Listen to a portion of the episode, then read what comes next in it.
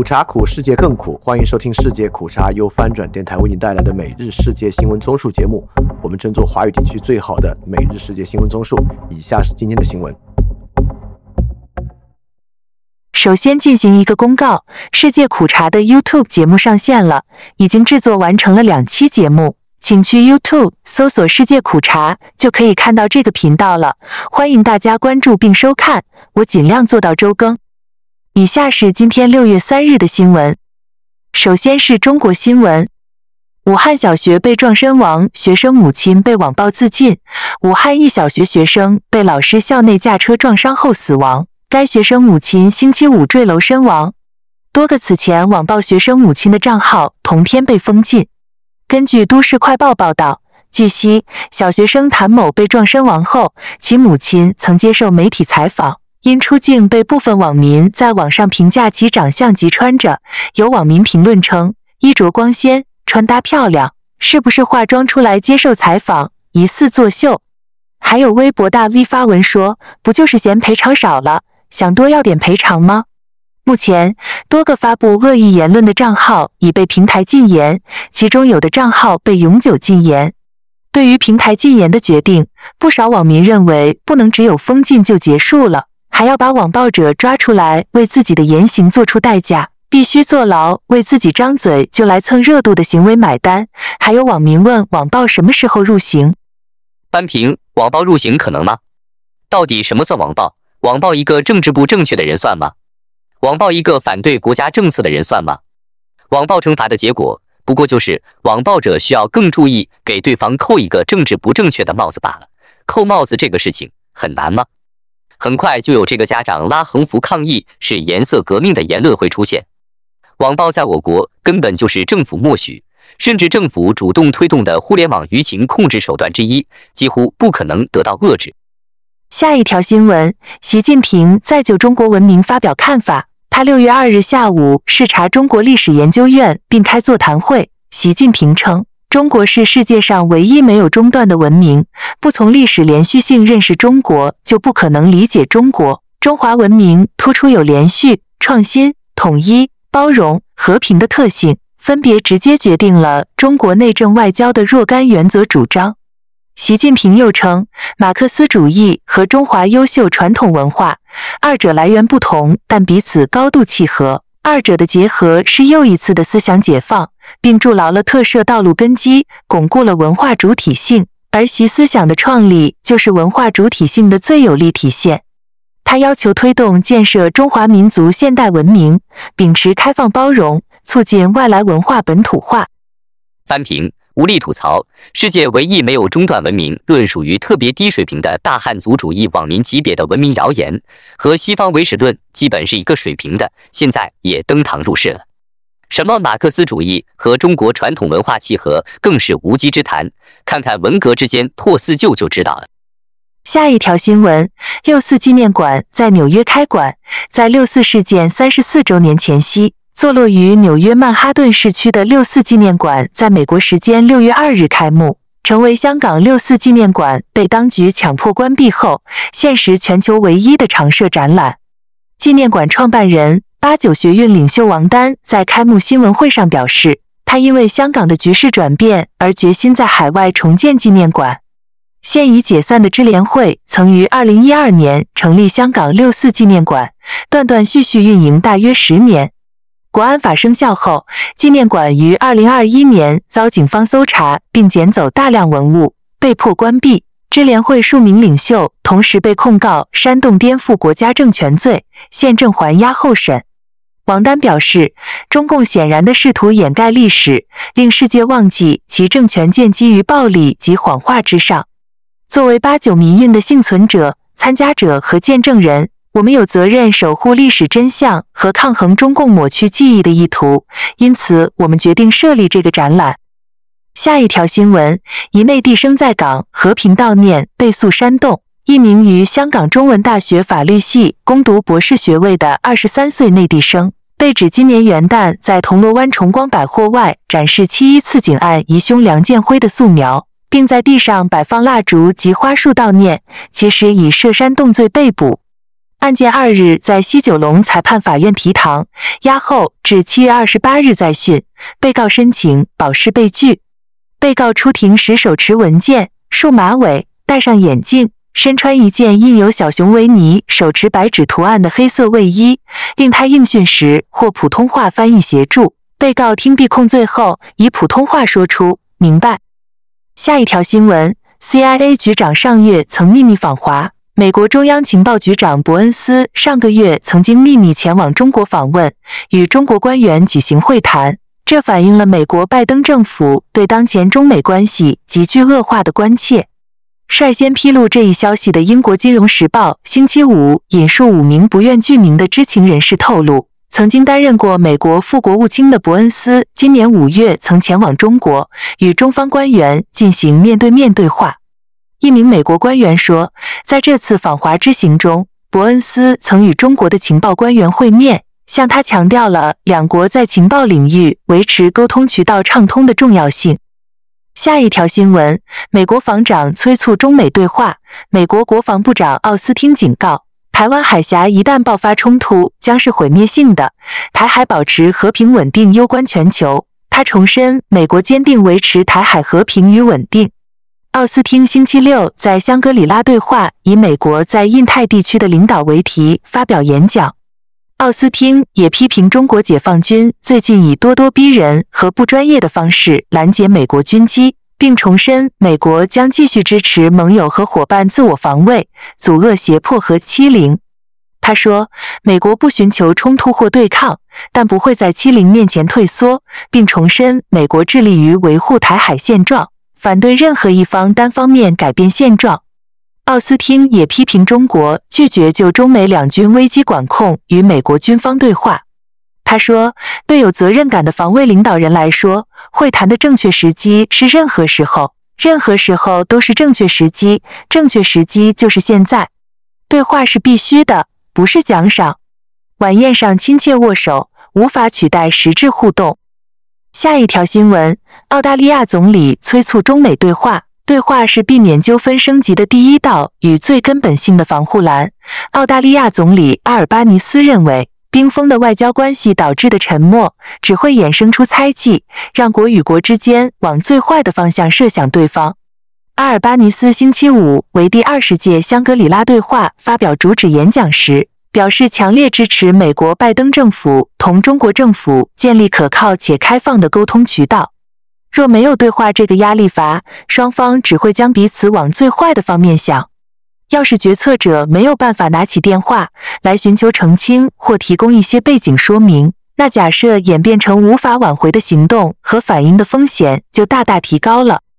下一条新闻：拒绝中美对话的中防长重申不放弃武力攻台。中国国防部长对台湾的强硬立场是对该区域的一个信息。李尚福表示，北京将绝对不放弃对台湾的武力。他在与新加坡同行的会议中说。专家们表示，李尚福在香格里拉对话会前的这番话是警告各国不要支持台湾独立。翻评外交迷惑操作。现在各国对中国的去风险化核心就是担心中国武力攻台，如同俄罗斯入侵乌克兰一样。中国市场在中投资将蒙受巨大损失。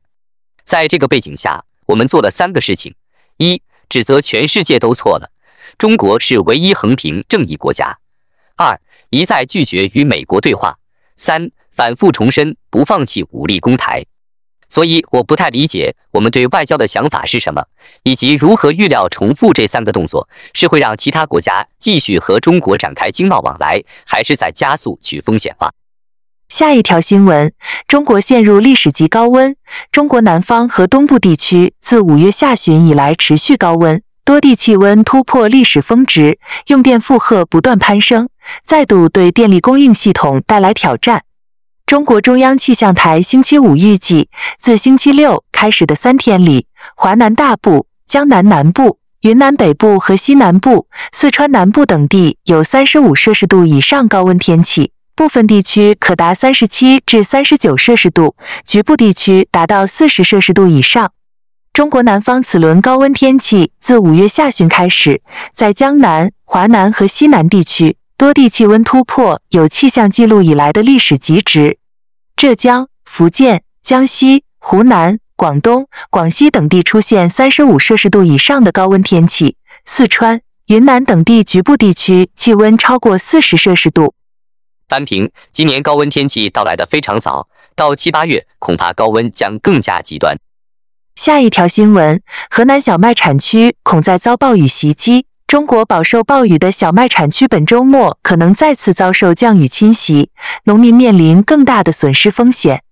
由于病害和收获前萌发，破坏了中国大片的小麦产区，地方政府和国家储备公司中粮公司加大了救助关键作物的努力。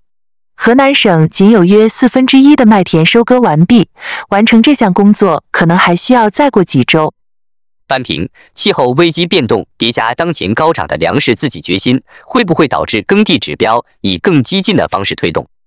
然后是亚洲新闻：日本拨款解决少子化问题。为了遏制日本生育率持续下滑，首相岸田文雄决定拨出三点五万亿日元来推进生育政策。他说，日本年轻人口锐减，政府拨出这笔历来最高的财政预算，用于育婴津贴和保育措施。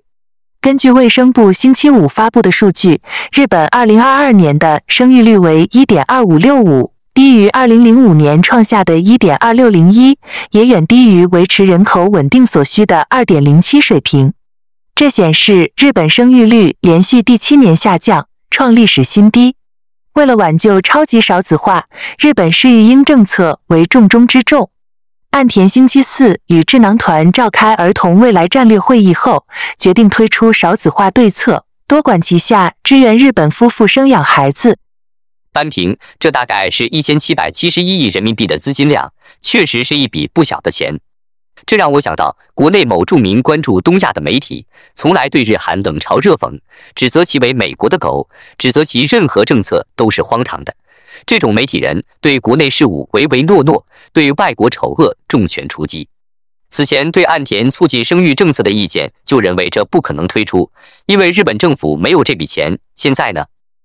而我国的生育率已经低于以低生育率闻名的日本，二零二二年降至一点一，为全球倒数第四。下一条新闻：民进党线性骚扰丑闻。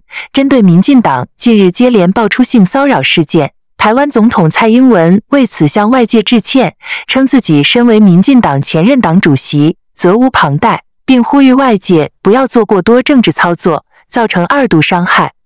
蔡英文星期五在脸书发文说，这两天接连有受害者揭露曾在民进党遭受性骚扰，得知他们的受害经历，感到很不舍和痛心。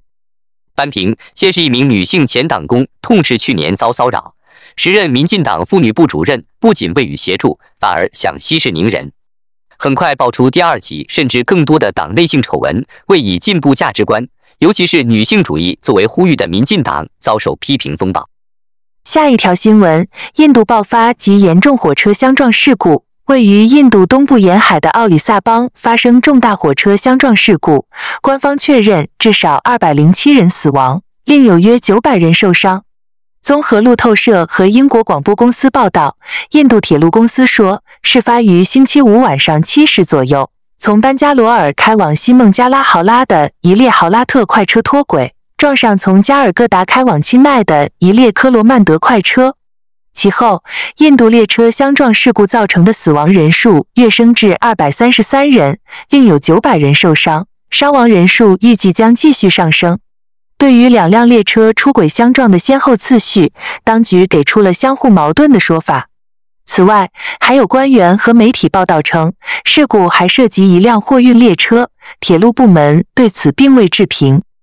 下一条新闻：越南摊贩因嘲笑官员获刑五年。据警方称，越南的一名面条摊贩因嘲笑一名高级政府官员，周四被判处五年半监禁。此前，法院已经裁定他有反国家宣传罪。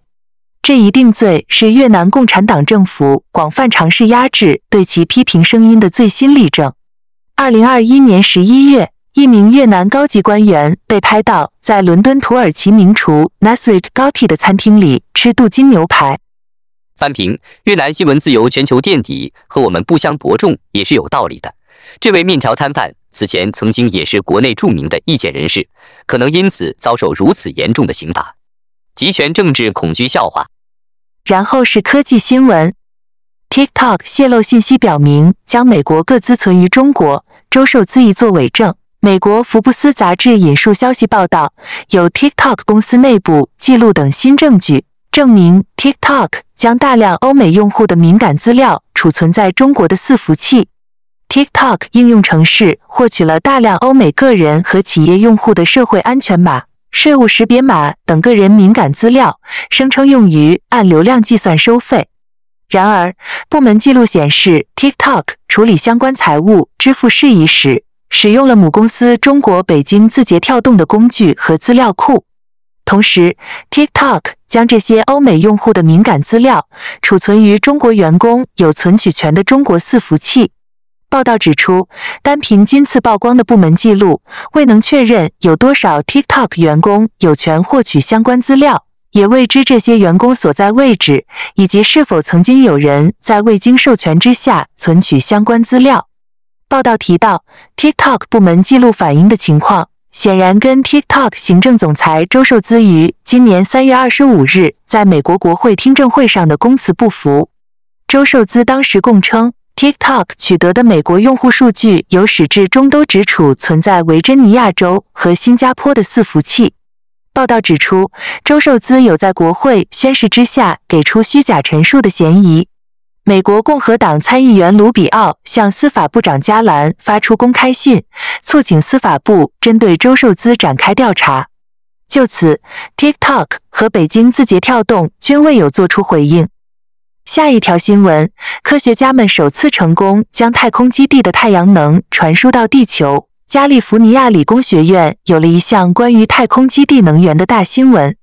据报道，该校的研究人员已经首次成功的从太空向地球传输太阳能，而且没有使用一根电线。这个实验是加州理工学院太空太阳能项目的一部分。该学院昨天通过新闻发布会宣布了这次成功的传输。研究人员利用了微波阵列电力传输低轨道实验，这是今年一月份发射的太空太阳能演示器上的一款小型原型，进行了这次电力传输实验。我们关注财经方面，深圳统租引发争议。深圳南山区城中村白芒村因为被政府选做统租样板工程，所有现有租户被强制清退。这次的深圳统租是由政府或相关部门出资或管理的租赁房屋，通常针对低收入群体或有特殊需求的人群提供的公共福利房屋。官方资料显示，为加快解决新市民、青年人等群体住房问题，官方提高了“十四五”规划的任务目标，将建设筹集保障性住房原目标五十四万套提高到不少于七十四万套。其中，保障性租赁住房增加了二十万套。具体到二零二三年，深圳提出要新开工建设六十个项目，建设筹集十六万套。班平，城中村本来就是城市里底层劳动者可以负担的最便宜住宅。既然深圳的初衷是针对低收群体提供公共福利房屋，但实际做法又是将低收入者强制搬迁，然后将房租上涨四倍出租。不明白这与政府初衷有什么关系？当然了，本来政府初衷就不是这个，政府初衷是在土地财政枯竭后，包装出高现金流项目去银行融资，操作逻辑和南宁停车收费企业是一样的，保护低收群体都只是并不高明的好谎言。然后是俄乌战争，李辉否认中国希望乌克兰丧失领土。针对美国媒体上周报道，中国提出让俄罗斯拥有乌克兰部分领土的协议，中国政府欧亚事务特别代表李辉星期五反驳，指该报道完全不符合事实。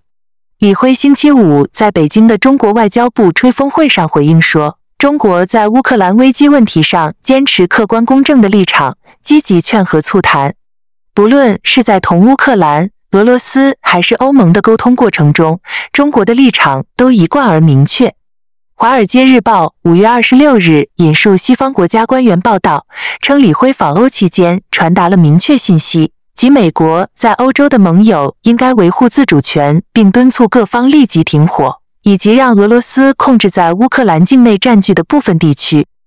班平在场其他记者问他对乌克兰领土到底是什么态度，他又顾左右而言他，所以就这个态度，调停个屁！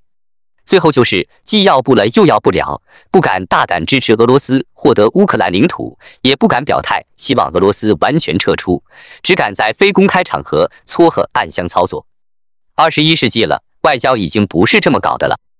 下一条新闻：乌克兰再次拦截超大规模对基辅空袭。乌克兰的防空部队在六月二日晚毁掉了俄罗斯用来攻击基辅州的所有十五枚巡航导弹。和二十一枚攻击无人机。初步报告显示，昨晚敌人使用了十五枚巡航导弹和十八枚伊朗制造的 Shahid 攻击型无人机进行攻击。所有这些空中目标都被我们的防御者摧毁。现在正在确认这些信息。最后是世界其他新闻：德国极右翼选项党民调大涨，德国公民对现任联邦政府以及组成联邦政府的社民党。绿党和自民党这三个政党的满意度从未像现在这样低，只有五分之一的德国人仍对执政联盟表示满意。这是受德国电视一台进行的最新调查显示的结果。大约一千三百名有选举资格的德国人在二零二三年五月三十日和三十一日接受了调查。右翼民粹主义的德国选择党是对政府不满的主要受益者。他的支持率与上个月的调查相比又增加了两个百分点。如果现在举行选举，选项党的支持率将达到百分之十八，与社民党同处第二位，落后于支持率为百分之二十九的基民盟、基社盟。绿党的支持率滑落到百分之十五，是自二零二一年九月联邦议院选举以来的最差结果。在本次调查中，民调机构特别关注了选项党的支持者，并询问了他们的动机。答案表明，主要是对现任政府政策的不满促使选民转而支持选项党。大多数选项党的支持者表示，他们目前投票给选项党主要是出于对其他政党的失望和距离感，占百分之六十七。只有三分之一，即百分之三十二的人认为自己的主张与选项党比较接近。信服其观点。翻评选项党就是此前我们提及被德国政府监控，二战后首个也是唯一被监控的政党。而最后的动机调查很有价值，可能可以解释欧洲的极右翼复兴的原因。人们并非认同极右翼主张，只是对主流建制派太过厌恶。这可能也是川普上台的原因吧。下一条新闻：金砖五国峰会剑指美元。金砖五国集团外长周四在南非举行会谈，呼吁重新平衡世界秩序，宣示与西方大国抗衡的雄心。印度外交部长苏杰生在开幕致辞中说：“我们聚集在此，必须发出一个强烈的信号，那就是世界是多极的，它正在重新平衡，旧方法无法解决新状况。”他说：“全球经济权力的集中让太多的国家受制于太少的国家。作为变革的象征，金砖国家必须采取相应行动。”金砖五国此次的会谈聚焦于可能在国际贸易中替代美元的货币，以及强化新开发银行的重要性。新开发银行又称金砖银行，金砖国家为使相互结算和贷款更为便利。从而减少对美元和欧元的依赖，而共同倡议建立此一国际性金融机构。南非外交部长潘多尔表示，国际的单方面制裁会间接影响并未卷入制裁议题的国家，因此金砖国家希望寻求替代货币，确保不会成为制裁的受害者。翻评金砖五国这个组织是否可以继续扩大，其难度就在于中印当前的共同利益在不断缩小。且印度不可能在一个国际秩序中展现出屈居于中国的态度，因此可以谨慎看待这种表态。下一条新闻：金砖五国今年可能扩员至十一国。在南非出席金砖国家外长会议的中国副外长马朝旭在记者会上形容，金砖集团具有包容性，与一些国家的小圈子形成鲜明对比。相信该集团的扩大将对各成员国有利。俄国外长拉夫罗夫星期四在南非表示，沙特阿拉伯、伊朗和阿联酋等产油国可能加入金砖。路透社引述匿名官员披露，委内瑞拉、阿根廷、阿尔及利亚也已提出正式申请。翻评，金砖五国最后难逃全球威权右翼国家联盟宿命，吸收彼此关系有大裂痕的中印、沙特、伊朗、委内瑞拉、阿根廷，其实只会让这个组织更没有实际行动力。下一条新闻：瑞士试点可卡因合法化，城市议会以四十三票对十八票通过了由左翼替代派提出的动议，扩大对大麻的试验到未来可能合法销售的可卡因。这项动议主要受到右倾和中心派政党的反对，例如瑞士人民党、自由激进党、福音党。他们认为这样的决定应该留给联邦政府。然而，伯尔尼教育。社会事务和体育局的局长指出，政府只在城市的压力下才同意了大麻试点项目。伯尔尼的投票旨在向政府和其他城市发出信号，让他们考虑这个想法。尽管伯尔尼的政治家们承认可卡因是一种有害的药物，但他们相信在监督下的销售可能会更好地控制这种麻醉品。扳平，这当然是非常有争议的举措。这些举措是通过合法化让这个毒品更可控，但确实在很多国家，合法化导致泛滥和滥用。但以非法化来遏制毒品，最后的方法可能就会像新加坡和我们，打击毒品势必涉及轻罪重判，涉及严重干涉人权。今日分享一个关于世界苦茶的心得：平民主义真的是非常非常困难的问题。付出二战代价后，我们曾经尝试驾驭了这股激情，现在又进入了危险的周期。